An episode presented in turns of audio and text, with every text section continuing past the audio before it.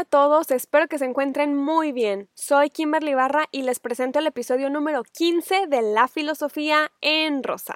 Hoy vamos a platicar unas cosillas de política y les contaré sobre la vida y obra de uno de mis pensadores y escritores favoritos, Nicolás Maquiavelo, que estoy segura alguna vez han escuchado algo referente a su apellido, así que vamos a ver por qué es tan mencionado. Antes de comenzar el episodio de hoy, quiero agradecerles por seguir escuchándome y bienvenidos si es la primera vez que lo hacen. Esto va creciendo poco a poco y realmente agradezco sus respuestas tan positivas y alegres hacia este podcast. Vamos a darle pues. Quiero que piensen su idea sobre el poder. En el lugar donde me estén escuchando, la política funciona de distintas maneras y la política, por ende, va conjunta al poder. Así que quiero saber qué opinan ustedes sobre el poder. Según Maquiavelo, para conocer verdaderamente a una persona era suficiente darle un poquitito de poder. Hay una cosa que he visto y que todos sabemos reconocerlo, un político antes y después de una campaña para tener el lugar por el que está trabajando. Estas maneras de actuar no las veo únicamente con los políticos, lo he notado en muchas profesiones u oficios. Cuando trabajas por algo que quieres, por algo que te cuesta mucho, cuando sientes que tienes que competir contra alguien más para llegar a una meta específica, ¿por qué cambia la forma de ser de las personas? Me hace preguntarme si realmente cambian cuando cumplen su cometido o es que siempre fueron así y simplemente lo ocultaban. ¿Por qué los médicos se sienten la gran cosa por ser cirujanos? ¿Por qué los bailarines de ballet se sienten semidioses por ser flexibles y bailar en una compañía? ¿Por qué las reinas de belleza, y me da risa ese término, se sienten Isabel en Inglaterra por tener una corona? ¿Por qué los estudiantes de filosofía se sienten una cosa bañada en oro por estudiar esta carrera? Porque a muchas personas les fascina tener que estar arriba de un montón para sentir que son alguien. Todo mundo tiene oportunidades, todo mundo tenemos distintas personalidades, metas, aptitudes. ¿Cuál es el premio por tener el poder sobre el mundo? Se necesitan todos los oficios existentes, todas las profesiones, todos los empleos. Todos podemos ser útiles en el mundo haciendo diferentes cosas. Al final del día, somos una comunidad que está representada por alguien y ahí es a donde quiero llegar. Cada cual tenemos un oficio, una profesión, una tarea, excepto los vagabundos, por eso quiero ser una que solo coma mangos por las calles. Todos debemos cumplir tareas para que funcione el mundo. Si no funciona, reestructuramos lo necesario para que funcione. ¿Cuál es la tarea que tienen los políticos si ya les dimos o se ganaron o como sea, pero ya tienen el poder de todo un pueblo en sus manos? Estén en la posición social o política en la que se encuentren, si les fascina que la gente les vaya tirando flores a su paso, que los vayan adulando hasta por sacar aire del cuerpo, de verdad ni escuchen lo que voy a decir porque les voy a caer súper mal. Nicolás Maquiavelo fue un filósofo político de Florencia, Italia. Vivió de 1469 a 1527 y escribió una joya para la ciencia política, una obra titulada El Príncipe, en donde explicó cómo un hombre, por el contexto del autor se hablaba así, pero como este es mi maldito podcast, diré personas, género y sexualidad que se les antoje. Cómo alguien puede llegar al poder de un lugar y una vez que llega ahí, cómo debe mantenerse. Para mantener el poder de los reinos, supongo que en este juego humano de hacer cadenitas sociales y necesitar todos de todos, es indispensable mantener también el orden. Como no tenemos aún la racionalidad suficiente, y esto es muy mi opinión, para mantenernos en orden sin un sistema punitivo y somos seres violentos, pues entiendo que deban existir representantes que hablen por una mayoría. Representantes que deberían, muy a mi gusto y el de Maquiavelo, ser personas inteligentes para hacer varias cosas a la vez. Una, no necesitar de un lamebotas que le esté aplaudiendo lo que hace. Otra, saber delegar tareas para que una comunidad funcione. Otra, respetar a todo el pueblo que representa y no ser un payaso que no se gane el respeto de la gente. Una más, cumplir la función de establecer el poder de la manera más conveniente para todos.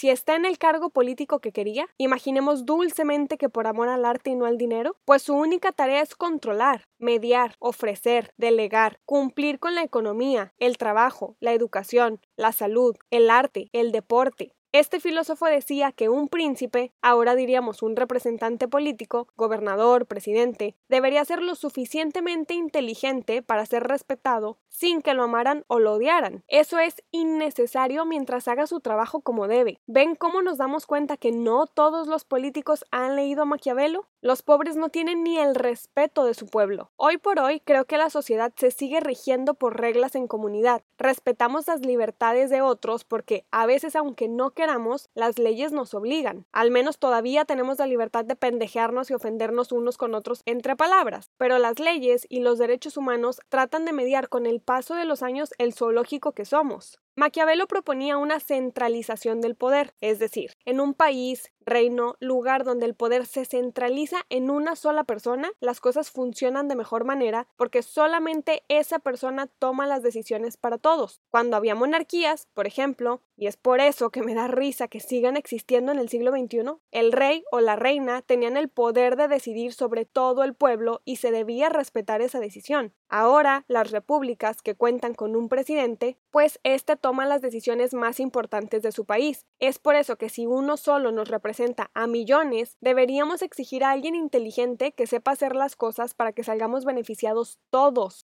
sin perjudicar a las leyes, a otros gobiernos y a otras personas. Así como nos damos cuenta de la caca de padres que tiene un niño por su comportamiento, y eso lo mencionaba en el episodio anterior, pueden ir a escucharlo, creo que se puede notar el nivel de educación y las ganas de libertad que tiene un pueblo por el representante político que elegimos. Aún así, la inteligencia de un político no es suficiente solamente en él, debe llegar hasta su círculo cercano, pues es donde delega el poder, o sea, diputados, senadores, por ejemplo. Pero en México, y digo México porque me caga la gente que critica a otros países sin voltear a ver el desmadre de donde viene. Así como pongo ejemplos de mi vida, critico las políticas de mi país. México, que tiene diputados y senadores que ni de chiste saben qué es la ciencia política, son simplones payasos de medios televisivos que supongo el presidente entendió muy literalmente que al pueblo pan y circo, pues hay que saber que hay que leer a los autores pero tratar de comprenderlos como intentaban ser comprendidos. Y es muy importante, creo que esto deberíamos tenerlo claro todos los ciudadanos, que decir la verdad no es ofender. Mientras haya respeto, y no estoy diciendo que yo soy respetuosa, prudencia de hablar de la manera correcta y en el lugar correcto, debemos tener como ciudadanos la libertad de expresarnos con respeto, sabiendo que seremos escuchados también con respeto.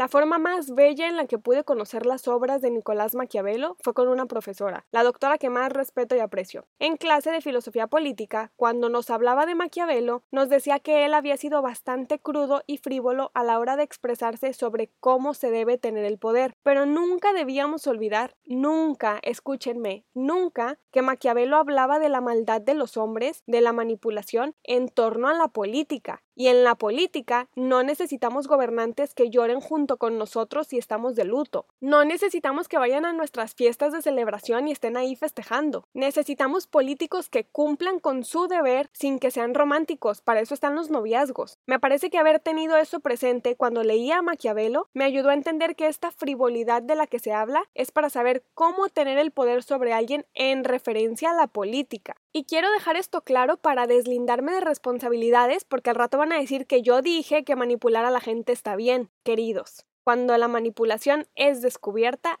deja de ser manipulación por completo. Para Maquiavelo, la tarea de un príncipe, en este caso de un gobernante, puede ser muy fácil mientras se sigan las reglas establecidas, las cuales debieron ser hechas por personas inteligentes y frías en el sentido político. Así, quien gobierne será admirado y respetado, pues habrá hecho su trabajo beneficiándose de tener el poder y dándole al pueblo lo que necesita. Un pueblo que tiene un gobernante que sigue las reglas tiene las oportunidades de buscar felicidad por otros medios. Un pueblo que tiene comida, trabajo, salud, educación vaya que hay lugares así, tiene la oportunidad de dedicarse al arte, a los deportes, pero porque les gusta, no porque lo vean como una salida del terrorífico tercer mundo en el que viven. ¿Recuerdan la pregunta que hice al inicio? ¿Qué es el poder para ustedes? Supongo que si vemos el poder desde la perspectiva de Maquiavelo, podríamos entender que la política funciona en un ganar-ganar. De verdad, dejen de festejar cuando un político hace algo bien. Les juro que su voto vale más que unos cuantos pesos. La manipulación, el maquiavelismo, como nos enseñan coloquialmente, no es ir manipulando gente a nuestro antojo para que se cumplan nuestros deseos. Maquiavelo se refería a cómo debe actuar alguien que está en el poder para que los gobiernos funcionen. Él quería que Italia fuera la cuna de toda civilización, y por eso escribió esa obra para la monarquía. Ahora que sabemos un poquito de lo que Maquiavelo, el padre de la ciencia política moderna, habló, podemos conocer los puestos y las tareas que debemos cumplir como funcionarios o como ciudadanos en la República para tratar de funcionar. La teoría de Nicolás Maquiavelo fue sumamente importante para su época porque aportó demasiado al conocimiento político. Esta obra que les he mencionado es una de mis favoritas y el autor puso tanto cuidado en cada capítulo que leerlo te da una perspectiva muy grande de cómo funciona la gente y cómo puedes establecer poder y mantener lo que te interesa. La política notó la importancia de este autor y es por eso que desde el siglo XVI es considerado una eminencia en la teoría política. Si les interesa leer sus obras y no tienen información pueden buscarme en redes sociales con el nombre del canal y escribirme. Es un gusto ayudarlos con lo que puedo, así como otras personas me han ayudado a mí. Ojalá les haya gustado este episodio y si es así, me ayudaría muchísimo si lo compartieran con sus conocidos. Muchas gracias por escucharme y por sus mensajes tan lindos en redes sociales, de verdad lo agradezco. Pronto les compartiré un nuevo episodio y filósofo para que vean que todos podemos conocer un poquito de filosofía y hacer que la rata corra en la cabeza.